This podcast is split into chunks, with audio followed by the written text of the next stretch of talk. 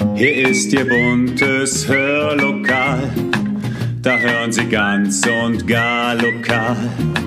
Ihr Platz im schönen Hör, Hör, Hörlokal. Herzlich willkommen zum Podcast Hörlokal. Unterhaltung aus dem Nassauerland. Und damit auch herzlich willkommen zu unserem allerersten Beitrag im Jahre 2022. Wir leben in seltsam unruhigen Zeiten, denken viele dieser Tage, Monate und Jahre. Dass das aber vor etwas über 100 Jahren den Menschen genauso erschienen sein könnte, das erfahren wir heute in der Neujahrsgeschichte vom wunderbaren Hans Christian Andersen. Erschienen am 1. Januar 1919. Hören Sie mal genauer hin. Viel Spaß!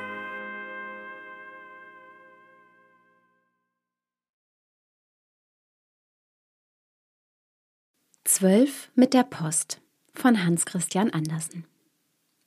Es war eine schneidende Kälte, sternenheller Himmel, kein Lüftchen regte sich. Bums, da wurde ein alter Topf an die Haustüre des Nachbars geworfen. Puff, paff, dort knallte die Büchse. Man begrüßte das neue Jahr. Es war Neujahrsnacht. Jetzt schlug die Turmuhr zwölf. Tratterata, die Post kam angefahren. Der große Postwagen hielt vor dem Stadttore an. Er brachte zwölf Personen mit. Alle Plätze waren besetzt. Hurra, hurra, hoch, sangen die Leute in den Häusern der Stadt, wo die Neujahrsnacht gefeiert wurde und man sich beim zwölften Schlage mit dem gefüllten Glase erhob, um das neue Jahr leben zu lassen. Prost Neujahr hieß es, ein schönes Weib, viel Geld, keinen Ärger und Verdruss. Das wünschte man sich gegenseitig, und darauf stieß man mit den Gläsern an, dass es klang und sang, und vor dem Stadttore hielt der Postwagen mit den fremden Gästen, den zwölf Reisenden. Und wer waren diese Fremden? Jeder von ihnen führte seinen Reisepass und sein Gepäck bei sich. Ja, sie brachten sogar Geschenke für mich und dich und alle Menschen des Städtchens mit. Wer waren sie? Was wollten sie? Und was brachten sie? Guten Morgen, riefen sie der Schildwache am Eingang des Stadttores zu. Guten Morgen, antwortete diese, denn die Uhr hatte ja zwölf geschlagen. Ihr Name? Ihr Stand?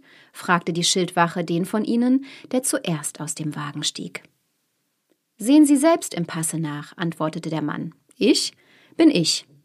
Und es war auch ein ganzer Kerl, angetan mit Bärenpelz und Pelzstiefeln. Ich bin der Mann, in den sehr viele Leute ihre Hoffnung setzen. Komm morgen zu mir. Ich gebe dir ein Neujahrsgeschenk. Ich werfe Groschen und Taler unter die Leute. Ja, ich gebe auch Bälle, volle 31 Bälle. Mehr Nächte kann ich aber nicht draufgehen lassen. Meine Schiffe sind eingefroren, aber in meinem Arbeitsraum ist es warm und gemütlich. Ich bin Kaufmann, heiße Januar und führe nur Rechnungen bei mir. Nun stieg der zweite aus. Der war ein Bruder lustig, er war Schauspieldirektor, Direktor der Maskenbälle und aller Vergnügungen, die man sich nur denken kann. Sein Gepäck bestand aus einer großen Tonne. Aus der Tonne, sagte er, wollen wir zur Fastnachtszeit die Katze herausjagen. Ich werde euch schon Vergnügen bereiten und mir auch alle Tage lustig. Ich habe nicht gerade lange zu leben, von der ganzen Familie die kürzeste Zeit. Ich werde nämlich nur 28 Tage alt. Bisweilen schalten sie mir auch noch einen Tag ein, aber das kümmert mich wenig. Hurra! Sie dürfen nicht so schreien, sagte die Schildwache.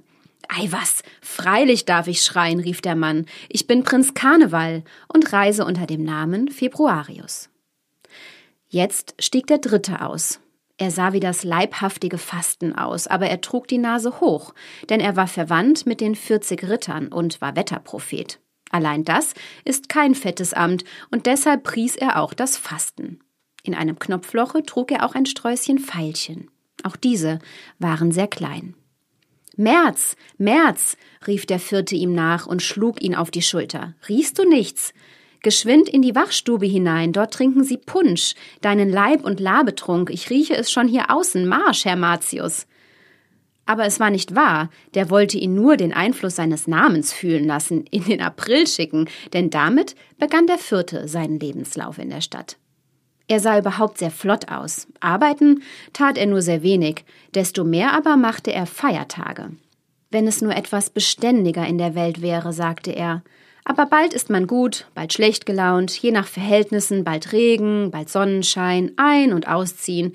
Ich bin auch so eine Art Wohnungsvermietungsunternehmen. Ich kann lachen und weinen, je nach Umständen. Im Koffer habe ich hier gerade Sommergarderobe, aber es würde sehr töricht sein, sie anzuziehen. Hier bin ich nun. Sonntags gehe ich in Schuhen und weißseidenen Strümpfen und mit Muff spazieren. Nach ihm stieg eine Dame aus dem Wagen. Fräulein Mai nannte sie sich. Sie trug einen Sommermantel und Überschuhe, ein lindenblattartiges Kleid, Anemonen im Haar, und dazu duftete sie dermaßen nach Waldmeister, dass die Schildwache niesen musste. Zur Gesundheit und Gottes Segen, sagte sie. Das war ihr Gruß. Wie niedlich sie war, und Sängerin war sie, nicht Theatersängerin, auch nicht Bänkelsängerin, nein, Sängerin des Waldes. Den frischen, grünen Wald durchstreifte sie und sang dort zu ihrem eigenen Vergnügen.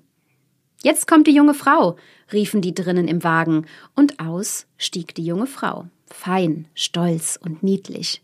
Man sah es ihr an, dass sie, Frau Juni, von faulen Siebenschläfern bedient zu werden gewohnt war.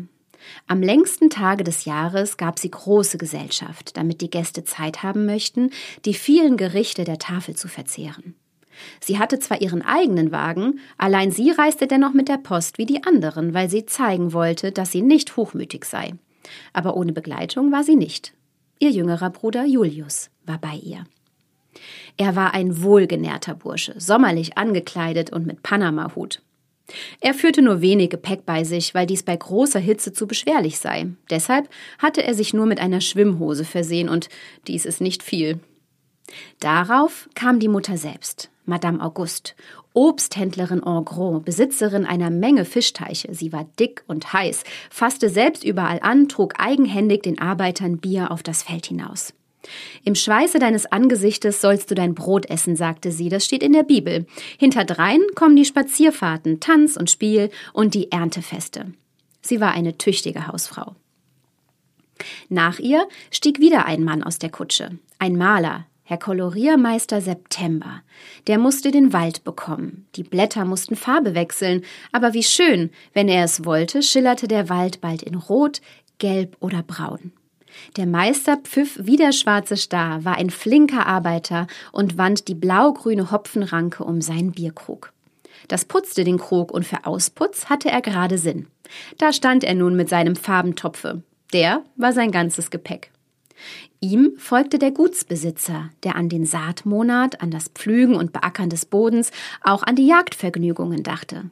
Herr Oktober führte Hund und Büchse mit sich, hatte Nüsse in seiner Jagdtasche, knickknack.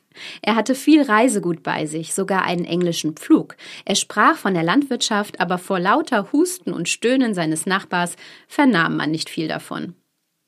Der November war es, der so hustete, während er ausstieg. Er war sehr mit Schnupfen behaftet. Er putzte sich fortwährend die Nase. Und doch, sagte er, müsse er die Dienstmädchen begleiten und sie in ihre neuen Winterdienste einführen. Die Erkältung, meinte er, verliere sich schon wieder, wenn er ans Holz machen ginge, und Holz müsse er sägen und spalten, denn er sei Sägemeister der Holzmacherinnung. Endlich kam der letzte Reisende zum Vorschein. Das alte Mütterchen Dezember mit der Feuerkiepe. Die alte fror, aber ihre Augen strahlten wie zwei helle Sterne. Sie trug einen Blumentopf auf dem Arme, in dem ein kleiner Tannenbaum eingepflanzt war. Den Baum will ich hegen und pflegen, damit er gedeihe und groß werde bis zum Weihnachtsabend, vom Fußboden bis an die Decke reiche und emporschieße mit flammenden Lichtern, goldenen Äpfeln und ausgeschnittenen Figürchen. Die Feuerkiepe wärmt wie ein Ofen. Ich hole das Märchenbuch aus der Tasche und lese laut aus ihm vor, dass alle Kinder im Zimmer still, die Figürchen an dem Baume aber lebendig werden und der kleine Engel von Wachs auf der äußersten Spitze die Flittergoldflügel ausbreitet, herabfliegt vom grünen Sitze und klein und groß im Zimmer küsst. Ja, auch die armen Kinder küsst, die draußen auf dem Flure und auf der Straße stehen und das Weihnachtslied von dem Bethlehemsgestirne singen. So, jetzt kann die Kutsche abfahren, sagte die Schildwache. Wir haben sie alle zwölf. Der Beiwagen mag vorfahren. Lass doch erst die zwölf zu mir herein, sprach der Wachhabende, einen nach dem anderen. Die Pässe behalte ich hier. Sie gelten jeder einen Monat. Wenn er verstrichen ist, werde ich das Verhalten auf dem Passe bescheinigen. Herr Januar, belieben Sie näher zu treten. Und Herr Januar trat näher. Wenn ein Jahr verstrichen ist, werde ich dir sagen, was die zwölf uns allen gebracht haben. Jetzt weiß ich es noch nicht, und sie wissen es wohl selbst nicht denn es ist eine seltsam unruhige Zeit, in der wir leben.